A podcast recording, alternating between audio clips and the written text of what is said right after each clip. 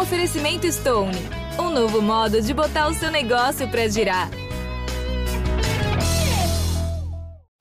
Vem a cobrança do escanteio, a bola viajou, passou lindo! Gol! No último minuto de jogo, o Atlético Goianiense marcando o gol do título. Olha o Marquinhos.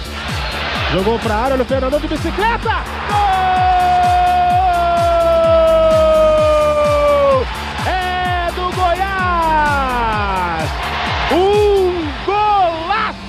Fernandão de bicicleta! Moisés tá pintando o. Aqui na esquerda, bateu de canhota. A bola vai entrando, chega, tira, encaixou. É nosso! É nosso! É nosso! É nosso! É nosso! É do título, meu Deus do céu! É do título, meu Deus do céu! É do Vila, Moisés! Oi, pessoal, eu sou a Karina Azevedo e vou comandar mais um episódio do nosso podcast Goleada.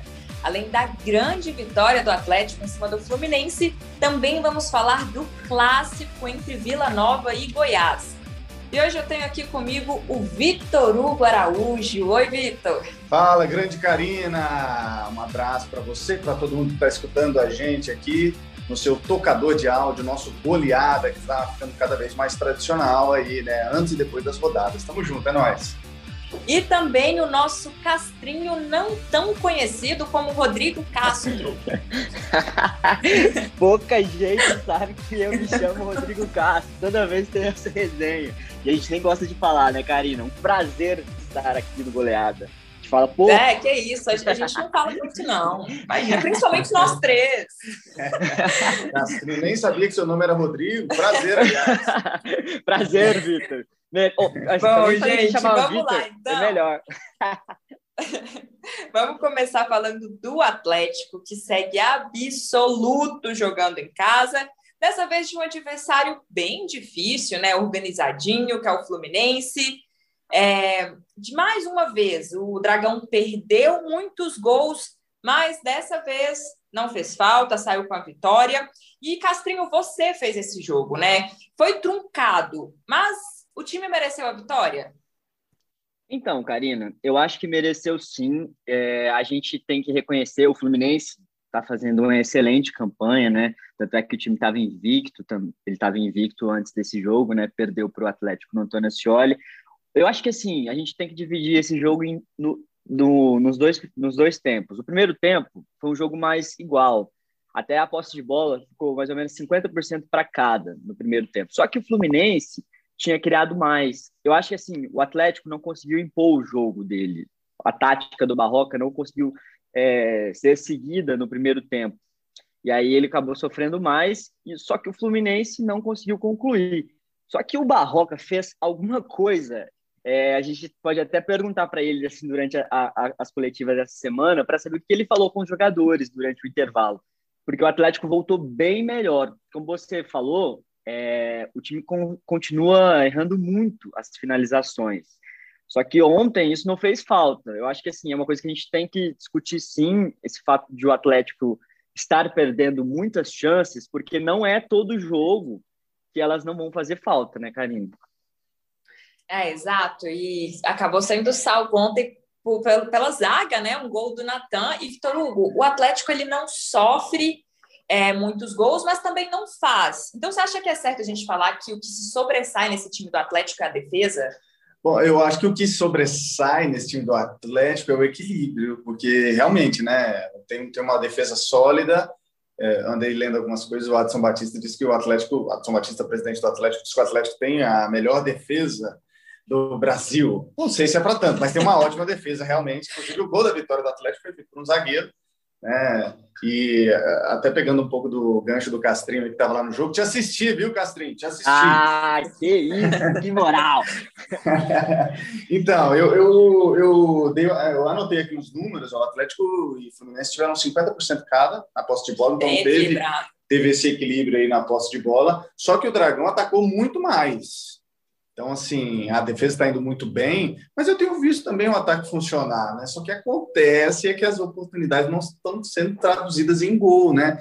E muito embora o Natanael tenha perdido a, a chance dele, o time criou outras oportunidades, né, com o Arthur Gomes, o próprio Natanael não teve só aquela oportunidade, ele teve outras, bateu de fora da área com a esquerda, bateu de fora da área com a direita, né, ele chegou para arrematar também, então eu vi o Atlético criativo com o Janderson, parece que voltou a jogar bem, eu não entendo, né, porque o Janderson é um cara muito habilidoso, tem muita velocidade, e ele tinha que explorar mais isso, sobretudo dentro da área, mas tem, tem jogos, assim, parece que parece que ele, ele se esquece de toda essa, dessa qualidade que ele tem, né? Então, eu vi o Atlético muito é, é, com uma qualidade ofensiva interessante, mas pecando ali naquela na, no arremate ali, né, Castrinho? O que, que você acha?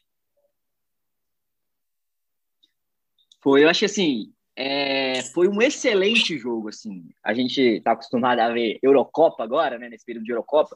Não vou falar que foi um, um jogo no mesmo nível para não, não, não, não, exagerar, mas assim, foi um excelente jogo. Foi muito bom estar tá lá, assim. Eu acho que são duas escolas que são muito interessantes, escolas táticas. O Barroca, que antes do jogo disse que é fã do Roger Machado. O Roger Machado também está fazendo um excelente trabalho no Fluminense. O Fluminense ele tem um estilo tático bem interessante, ele entrega a bola para o adversário e aí aproveita, ele é muito objetivo na, na nos, nos, nos, ataques dele, eles não ficam tanto com a bola. Então, assim, eu acho que foi um excelente jogo. O Atlético, como vocês disseram, segue equilibrado. Eu acho que, assim, é, é, é que nem eu falei com, com o Natan ontem, e ele reconheceu, só erra o gol quem cria. Então, o Atlético está criando muito, vai continuar errando. Só que o problema é que ele mesmo reconheceu, a gente não pode seguir errando tanto. Porque se assim, hoje deu certo, mas se a gente ficar errando tanto, outros outras partidas isso não vai funcionar. E, e principalmente, Castilho, é... o Natanael, né? Porque Sim. ele já tinha errado no último jogo, aquele gol inacreditável, era digno de inacreditável futebol clube. Contra o Atlético Paranaense. Contra o Atlético Paranaense. Esse não foi tanto, mas, né, Vitor? Ah, mas eu acho que é discutível. Uma, uma chance perdida. eu acho que é uma briga boa nesses dois gols aí. eu acho que foram dois Coitado, gols muito Nas duas, nas duas ele acertou a trave, né? E ele estava só, a bola rolada para ele, e ele acabou acertando a trave. Mas, ó, eu preparei aqui uma defesazinha é, breve aqui para o Natanael. Vamos lá. É, o Natanael, ele, desde o ano passado, ele vinha mostrando uma certa qualidade ali, né, ofensivamente falando. É um cara rápido, é um cara que tem ali aquela esquerdinha dele que é calibrada, mas ele ele sempre chegava por trás com surpresa, chegava tabelando, chegava dando um chute cruzado. Esse lance dele está ali é, à frente do, dos volantes e muitas vezes cara a cara com os zagueiros, é, de frente para os zagueiros, a, imagino que seja uma, uma, uma novidade para ele e talvez seja por isso a, é, essa dificuldade, digamos assim. Digamos assim, isso. Então, ele fez dois gols ano passado dessa maneira, como eu falei, chegando de trás, tabelando, chutando cruzado. Nesse jogo com o Fluminense, eu já até disse isso aqui, mas vamos lá. Ele criou outras oportunidades Teve um chute de com a perna direita, que não é boa, teve um chute de perna esquerda também, esses dois de fora da área, de longe, batendo, mostrando uma, uma certa confiança e qualidade. Ele também deu o passe, né? ele cobrava ali faltas ali nas extremidades, né? então ele tem uma certa vocação ofensiva, mas teve infelicidade. E eu também, aí eu não, aí eu não vou conseguir dizer o contrário, né? Ver o Natanel com a camisa 11 é meio... É, é, não sei, não, não, consigo ver muito bem assim, não. Olha, o, o Natanael, assim, apesar dele perder esses gols, ele é uma peça muito importante para o Atlético. Participa assim, a gente jogo, participa né? muito, porque só erra quem aparece, não tem jeito. Então, é, a gente brinca, enche o saco aí com esse negócio de inacreditável futebol clube, mas claro que ele é uma peça muito importante, é, faz diferença, se mostra, não se esconde do jogo, e é muito importante. É, a gente falou do. O Castrinho falou do, do Barroca e do, do Roger. Vocês acham que já podemos falar que o Barroca já, digamos assim, está com maior aprovação da torcida depois de chegar, né, de uma forma tão, tão mal vista, digamos assim? Eu acho que ele teve a sequência perfeita, né? Ele, assim, se a, se a torcida estava falando mal dele, pagou a língua rapidinho aquelas. Poxa, duas vitórias contra o Corinthians, depois uma vitória contra o São Paulo. acho que não tem ninguém que reclama do Barroca mais, não. Acho, assim, é, acho eu, que nem pode, é, né? É, que nem eu falei, eu falei no, no, no jogo ontem. Eu acho que a torcida, a, a derrota para o Atlético Paranaense na, na rodada retrasada, eu acho que ela, assim, ela foi um negocinho ali, um ponto fora da curva. A torcida até chega, assim, não é que entende, mas sabe que jogar contra o Atlético em Curitiba é difícil e poderia vir uma derrota. Acho que a, a torcida entende, eu acho, esse, esse fato. Bom, o, nessa daí o Adson Batista ganhou, né? Ele, ele fez uma queda de braço é, evidente com a torcida, principalmente nas redes sociais. Eu acho que 100% é dizer demais, mas 99% da torcida do Atlético não queria mais o Barroca. Primeiro, porque ele deixou o time após o acesso. Segundo, que muita gente comemorou que ele deixou o time após Sim. o acesso, porque é, ele não mostrou nada de novo naquela reta final de Série B. E o Atlético quase não subiu naquela Série B em que ele comandou o time ali na reta final. E depois de ter saído do Atlético, disse que queria ter um descanso com a família. Alguns dias depois ele assumiu o Curitiba. E rapidamente foi demitido também. E não mostrou nada de, de que chamasse atenção, que saltasse aos olhos nos clubes que ele passou depois do Atlético. Então, a desconfiança era muito grande e ainda tinha uma rusgazinha por ele, por ele ter é, entre aspas, assim, dito uma coisa e feito outra depois, quando saiu do clube, mas o Adson Batista peitou a torcida, não quis nem saber, tomou a decisão dele, independente de opiniões, e essa queda de braço ele ganhou. Então, ponto para o Adson.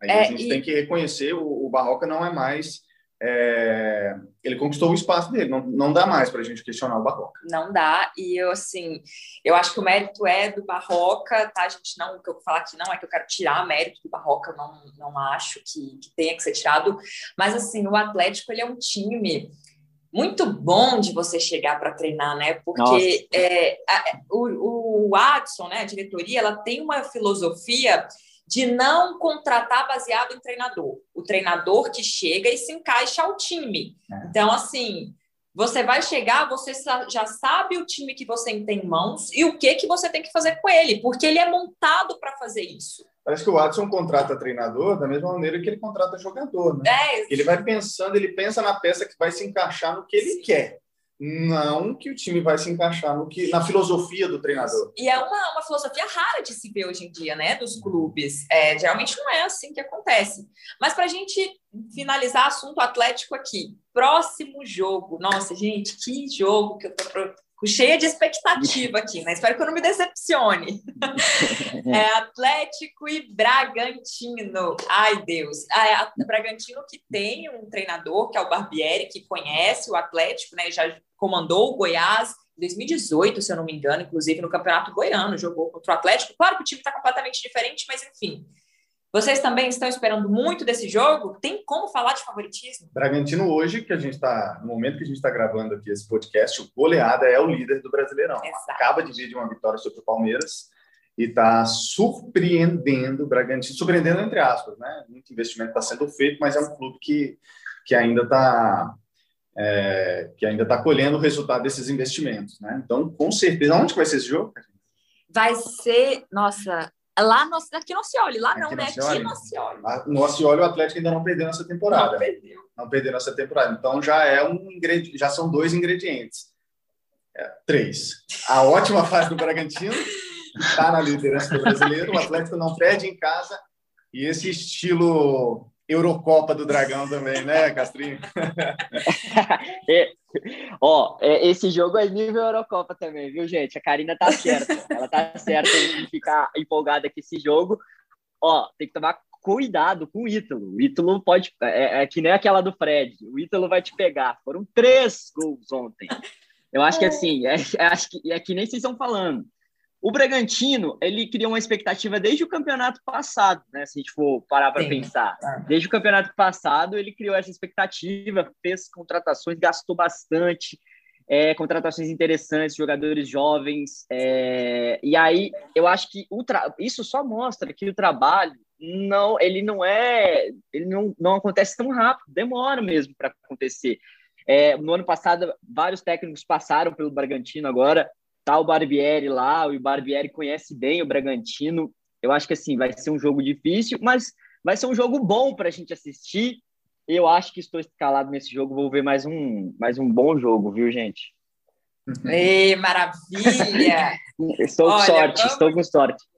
É, vamos ver se você vai ser pé quente para o Dragão novamente, Castrinho. Torcedor que está aqui eu, ó, ó, Karina, escutando eu, já, já, já vai jogar a pressão para cima de você. Ô, Karina, eu, eu, eu, eu não lembro de ter visto o Atlético perder, eu acho. Eu não lembro. Olha aí, ó, torcedor. no Antônio Ascioli, não. Pode, pode ter, pode Se o Atlético Olímpico, mas perder, nós temos um culpado se entregando agora. Bom, vamos agora, né, gente, falar de clássico, que é muito clichê isso no futebol, mas a gente fala porque é verdade. Campeonato à parte. E depois de três anos, Vila e Goiás voltam a se encontrar na Série B.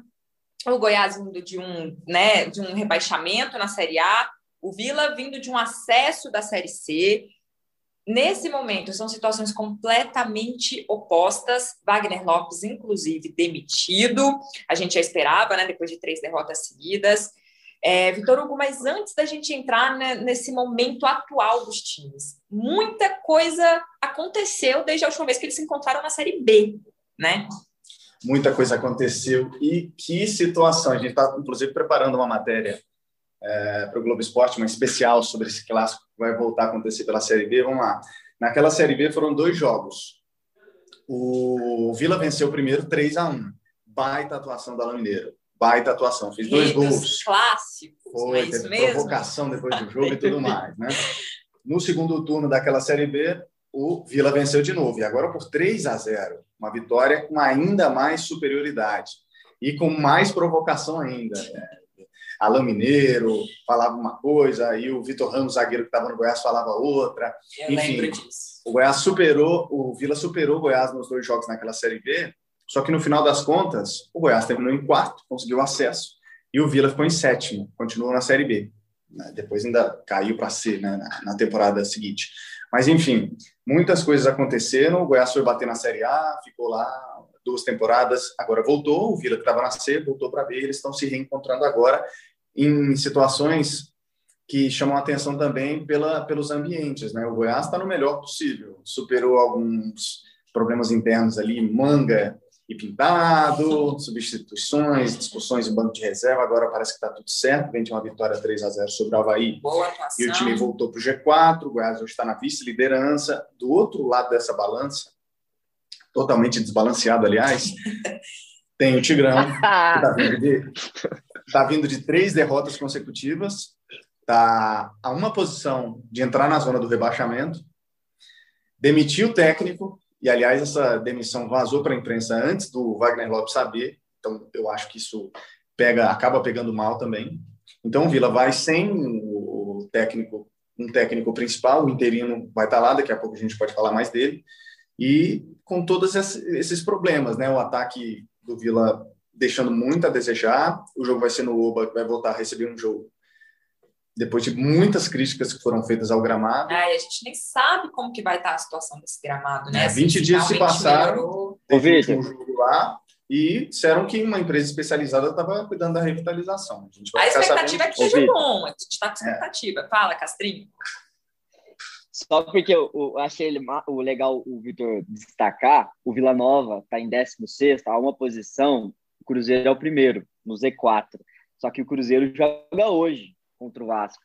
Então, teoricamente, o Vila, dependendo do resultado, ó, a gente está falando quinta-feira, né, gente? Para quem está assistindo goleada, a gente está falando na quinta-feira. É, se o Cruzeiro vence hoje, o Vila pode jogar o clássico na, no Z4. O que vocês acham disso é também?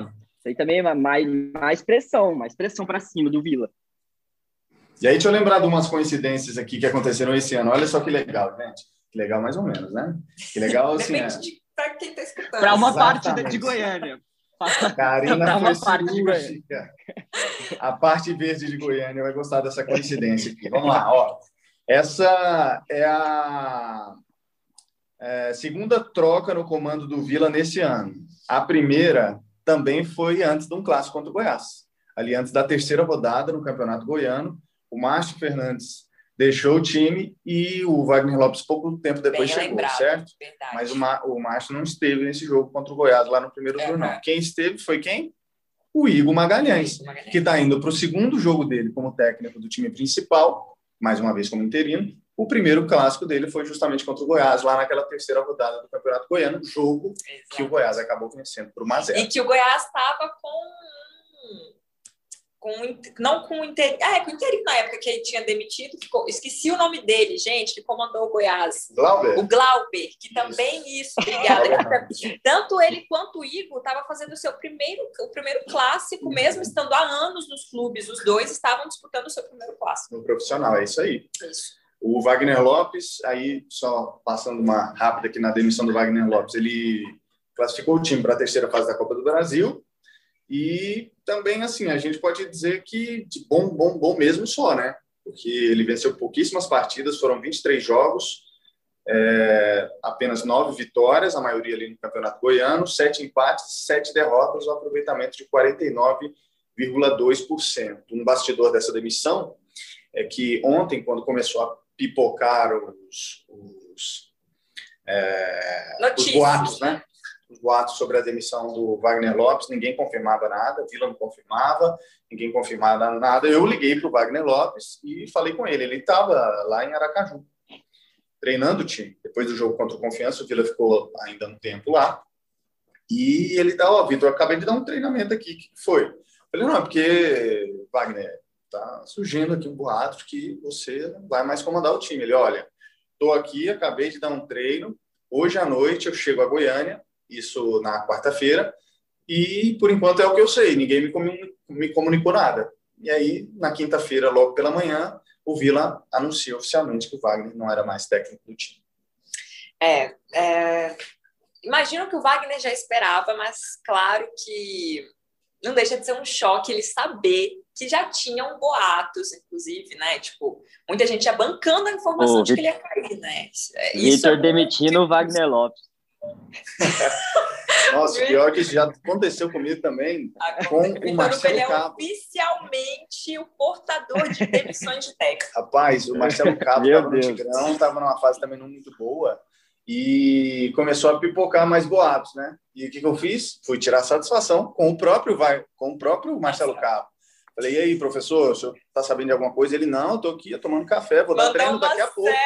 Ele mandou uma ah, selfie disso, pro, pro Vitor Hugo no refeitório. Eu lembro disso. Não, eu tô tomando café. Foi. Passou Comeu um pouquinho, ele me mandou uma mensagem e falou, poxa, Vitor, era verdade, estou indo embora. Você acredita? E o Wagner Lopes, ele... Eu não sei, cara, o que acontece, assim... Ele, aqui no futebol goiano, pelo menos, ele já foi demitido muitas vezes quando estava bem, né? Exato. No Goiás, ele já foi demitido invicto, uhum. depois de perder um título estadual. No Atlético, ele já foi demitido, acho que três vezes, né? A última, ele estava no G4. G4. da Série B. G4. Ele estava numa longa sequência ruim também, é. né? E saiu do time, o Barroca assumiu e o Atlético subiu. Mas ele fez assim, 80, 70% do campeonato. Sim. Muita gente fala que ele, inclusive, que subiu o Atlético, né? O Barroca só apareceu Naquela... na foto na, no, no, jogo do acesso, é uma, uma, matéria do Vitor Hugo. Esses dias eu fui usar em uma matéria, ele, ele pergunta, eu não lembro quem era o zagueiro, ah, o Gilvan. Aí o Gilvan falou, ó, vamos agradecer ao professor Wagner Lopes e tal, ele, ele deu mérito ao Wagner nesse acesso. É isso aí. É. Muitas mudanças aí nesse pré-clássico. Sempre mudanças, muito sempre muito movimentado, exatamente, Vitor. É, e, gente, podemos afirmar aqui, sem papas na língua, sem ter que ficar em cima do muro, né? Goiás muito favorito é, nesse clássico. Eu estava até olhando algumas estatísticas ali. O Goiás ele é o time que mais finaliza na Série B, nesses seis jogos, junto com o Náutico, e é o quarto que mais finaliza certo. É, então, são oito gols marcados, e o artilheiro é o, é o, Bruno Mezenga, que inclusive pode aplicar a famosa e quase nunca falha lei do ex nesse jogo. Né? O Bruno Mezenga já passou pelo Vila, não teve uma passagem muito boa, está escrevendo história diferente no Goiás. É, vamos que, que, vocês acham assim? Vocês acham que vai ser difícil ou o Goiás passa fácil? O Goiás é favorito, eu acho. Também acho que a gente pode falar que é favorito. É, só que o Vila tem um, uma coisa que, é, que ele pode jogar a favor. que é o Goiás é muito favorito no primeiro tempo, onde o time joga muito bem, o time é, ataca muito. Só que no segundo tempo, como a gente veio é, assim nos jogos do Goiás vem acontecendo fre frequentemente, é que o time cai um pouco de rendimento no segundo tempo. Então, assim, o Silvila tem alguma chance de explorar alguma fraqueza do Goiás, eu acho que é essa disparidade entre os dois tempos do Goiás. É até uma coisa que o Elvis falou numa coletiva da semana passada, é, que é, muita gente está falando, ah, é questão física do Goiás, o time cai de rendimento. Ele falou, gente, não é questão física, é porque o Goiás ele sai na frente, depois o time vai buscar né, é, o empate, buscar mais o gol. E realmente, na maioria dos jogos, até que o Goiás sai na frente mesmo no primeiro tempo e tudo, mas eu acho que além disso, é claro que o cansaço físico ele pesa no segundo tempo, só que quando o Goiás precisa mudar para ver diferença em campo, é, são os meninos ainda, né? É, eu não sei não se é, é uma. Muito qualificado. Eu não sei se é uma questão física, mas eu não concordo com o Elvis, não, porque a gente vê que é também uma questão de postura, porque contra o Brasil de Pelotas, o Goiás começou ganhando bem no comecinho. Bem no comecinho. E não tem sentido você começar ganhando bem no comecinho ali, acho que foi é, seis minutos, não sei, por ali, que o Goiás fez 1 a 0 e de repente recuou, como se já tivesse uns 40 segundos. Sim. Tem, não, tem, não tem condição, né? Você tem não que... precisa sofrer desse tanto, né? É... Depois de abrir o placar. Então, porque daqui a pouco o torcedor vai querer que o time não faça, não comece ganhando no comecinho, né? E fazer um gol, gente, é uma coisa boa. É claro, sair vantagem é tudo, né? É. E, e... e, o Brasil, que até então não tinha vencido ninguém ah, na Série B, né? Então, foi, foi oito minutos. Oito minutos, obrigado, Castrinho. Então, foi uma derrota muito sentida, assim, de virada. Depois o Goiás fez a partida contra o Havaí, não estou aqui defendendo a postura que mudou e tal do time, não, mas o Goiás tentou, estava ali 45 do segundo tempo e ainda tentando contra o Havaí, venceu por 3 a 0. Só que eu acho que essa vitória, muito embora tenha sido um placar elástico, uma vitória importante que devolveu o time para o G4, ela expôs é, de forma mais clara assim, o problema que eu vejo no Goiás hoje, que é o time indo muito para o ataque, a Karina trouxe aqui os números, é o time que mais finaliza, o quarto que mais finaliza corretamente, mas ele está se expondo muito para isso. E o Havaí, se não fosse o goleiro Tadeu, Sim. ele teria no mínimo empatado aquele jogo, porque o Tadeu fez grandíssimas defesas. O Tadeu vem se destacando muito, mesmo é. nas vitórias do Goiás. Então eu acho que para o Vila, a saída é ter um vestiário forte, e o Igor pode ajudar nisso, que é a questão motivacional. E aí, o torcedor pode ajudar muito, mesmo não podendo ir ao estádio, mandando mensagem, criando campanha, o time se fechando, é, entendendo que o Goiás realmente é favorito, com certeza é favorito, não, não, há, não resta dúvidas, mas o Vila vai jogar em casa e pelo sangue, pela força de vontade, que é uma característica do Vila Nova, ele pode ganhar esse jogo na base da força de vontade.